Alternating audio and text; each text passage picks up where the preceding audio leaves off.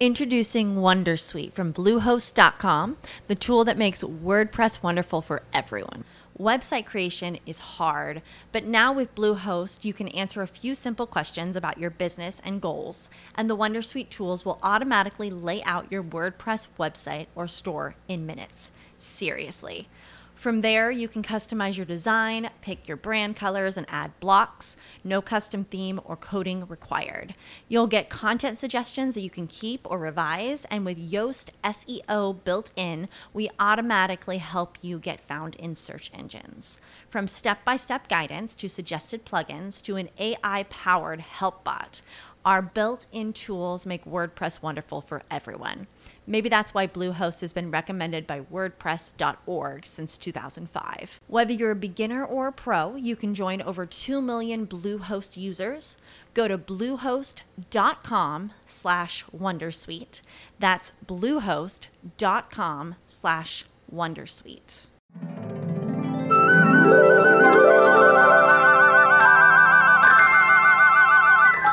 Mapa de vida, una mirada a tu futuro y una guía para lograr tu felicidad.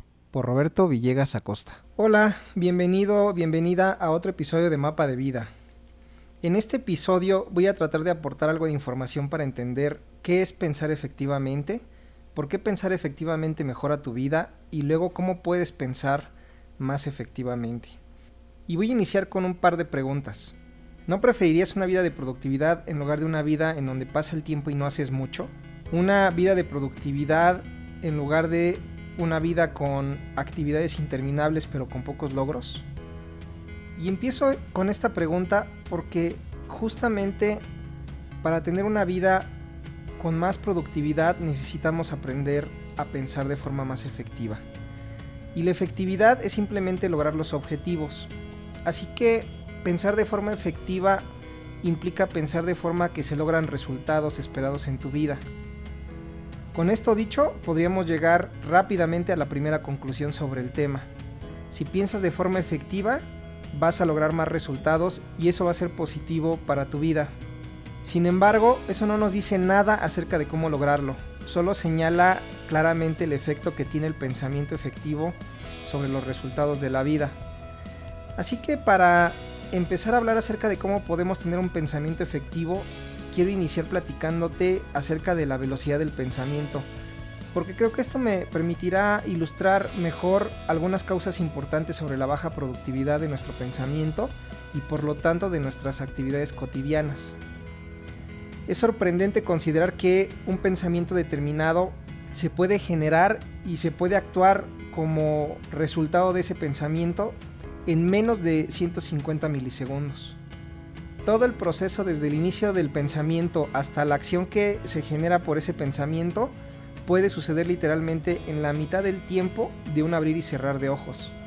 Cuando recibimos un estímulo, nuestro cerebro no reacciona automáticamente.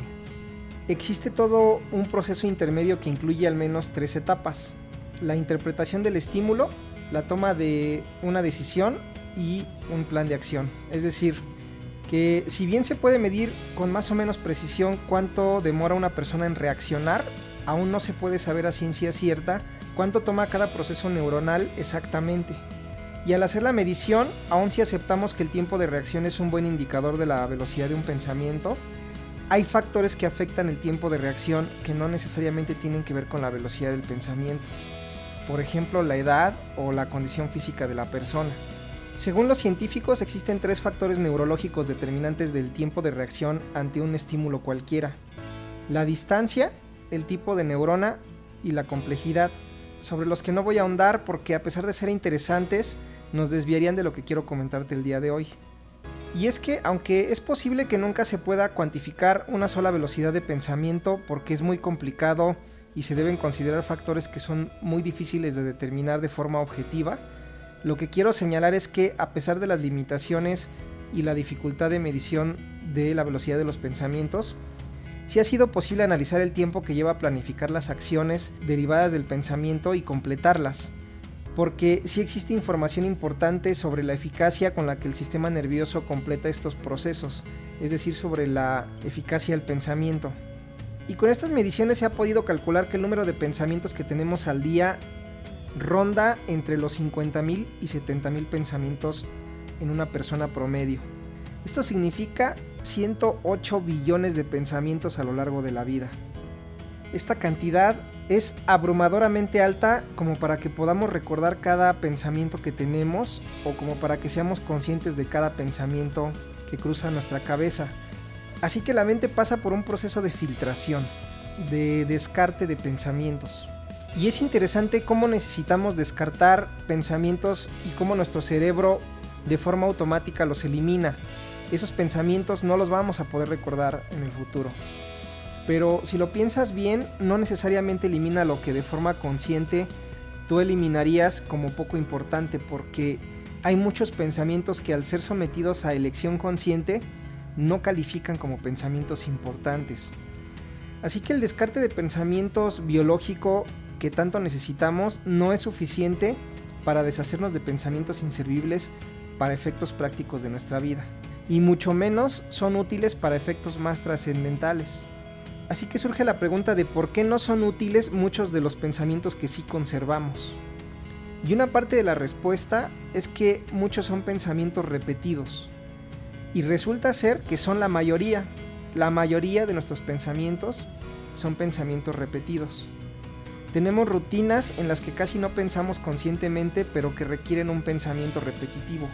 Algunos son inevitables, las microdecisiones que vamos tomando sobre ir al baño, sobre elegir una ruta al trabajo, sobre elegir la ropa del día, son resultado de pensamientos repetitivos y que son difíciles o imposibles de erradicar.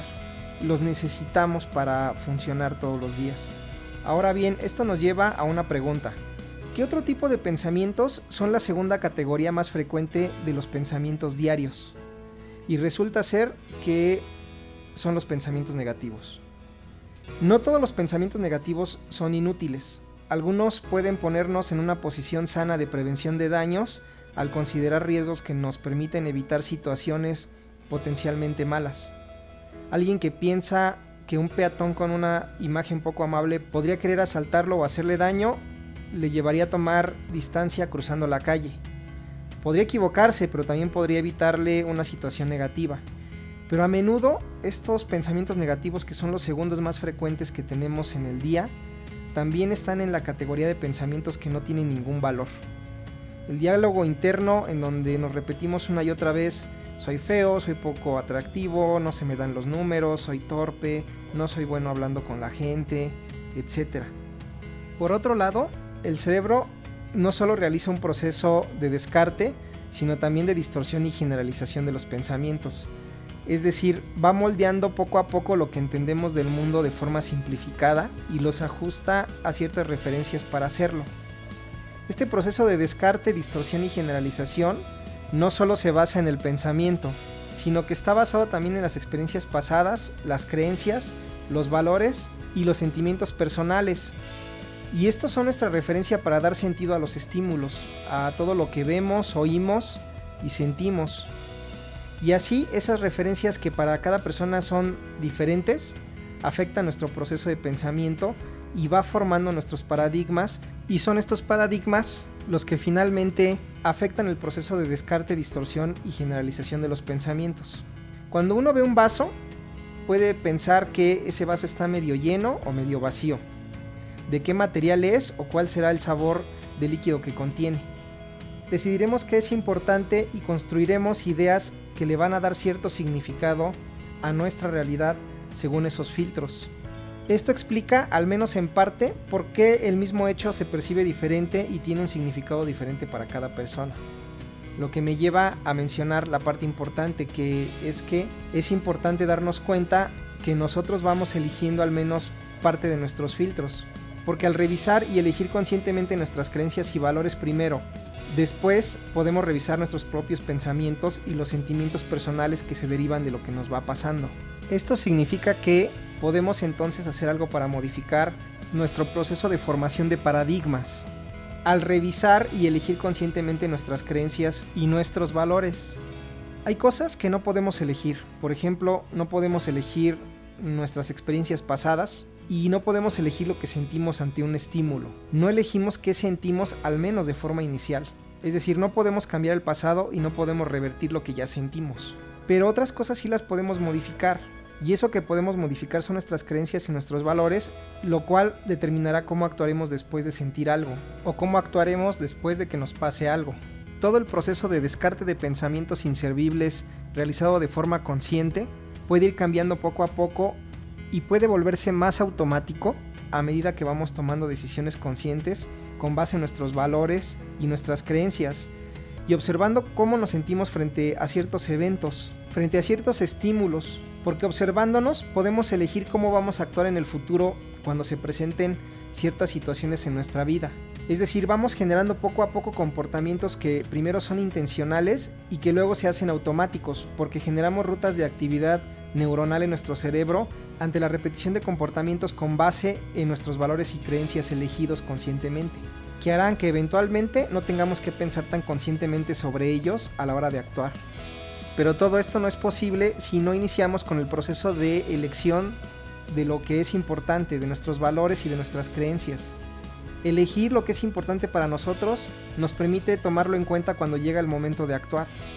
Nuestras reacciones a los miles de pensamientos que tenemos al día empezarán a cambiar porque toman como base valores, creencias y otros pensamientos previos que hemos elegido nosotros mismos como importantes. El vaso con agua siempre se puede percibir como un vaso con agua medio vacío o medio lleno, pero se requiere cambiar nuestro paradigma para verlo medio lleno y no medio vacío y viceversa.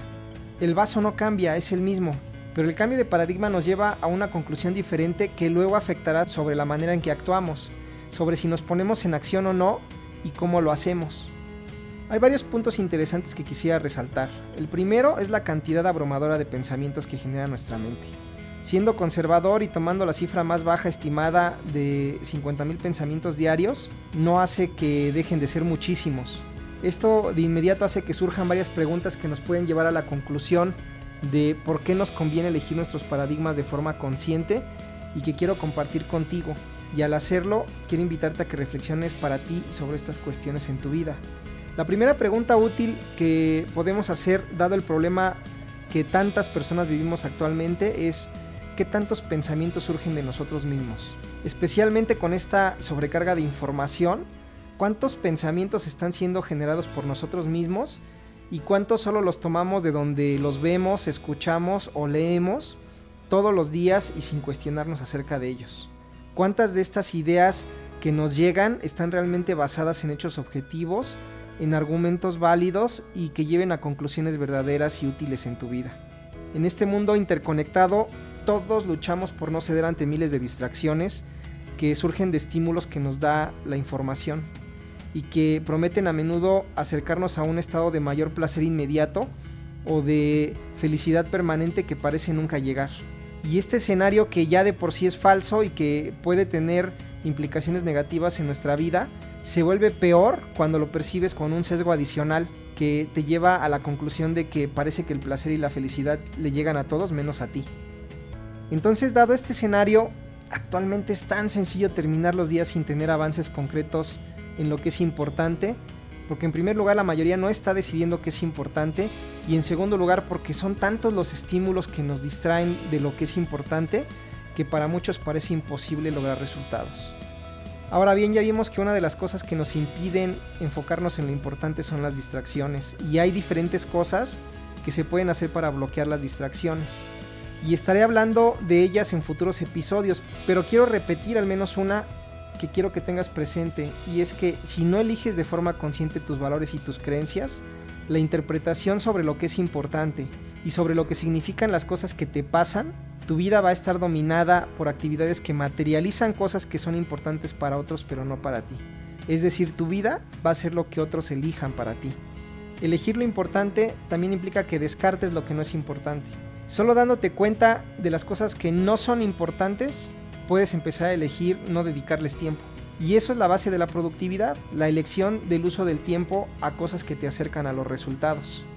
Más adelante, en episodios futuros, hablaré más ampliamente sobre cómo el filtro de pensamientos también moldea lo que crees sobre las cosas que te pasan. Así que habiendo dicho todo lo anterior, te vuelvo a preguntar, ¿no preferirías una vida de productividad en lugar de una vida de pocos logros o de tareas interminables con pocos logros? Y yo creo que aquí todos damos por respuesta un contundente, por supuesto que sí.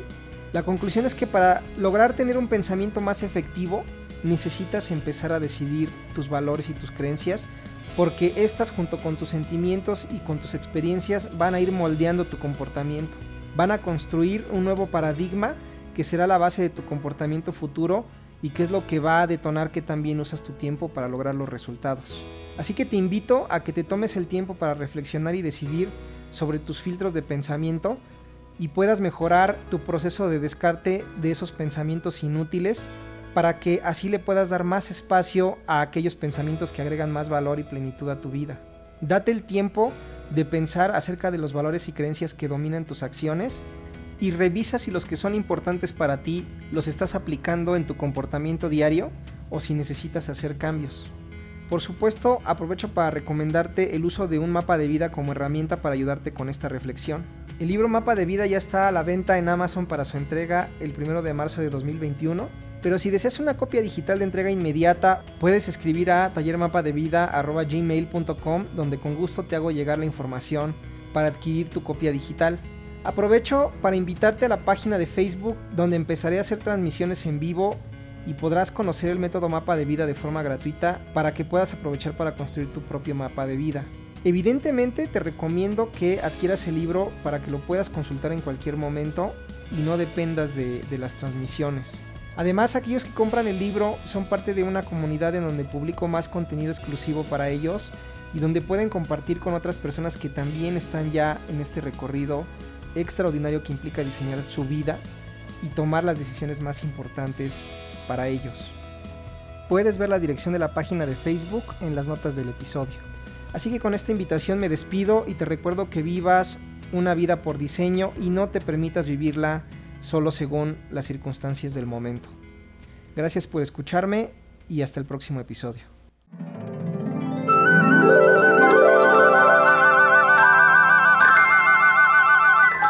Mapa de vida. Una mirada a tu futuro y una guía para lograr tu felicidad. Por Roberto Villegas Acosta. It is Ryan here and I have a question for you. What do you do when you win?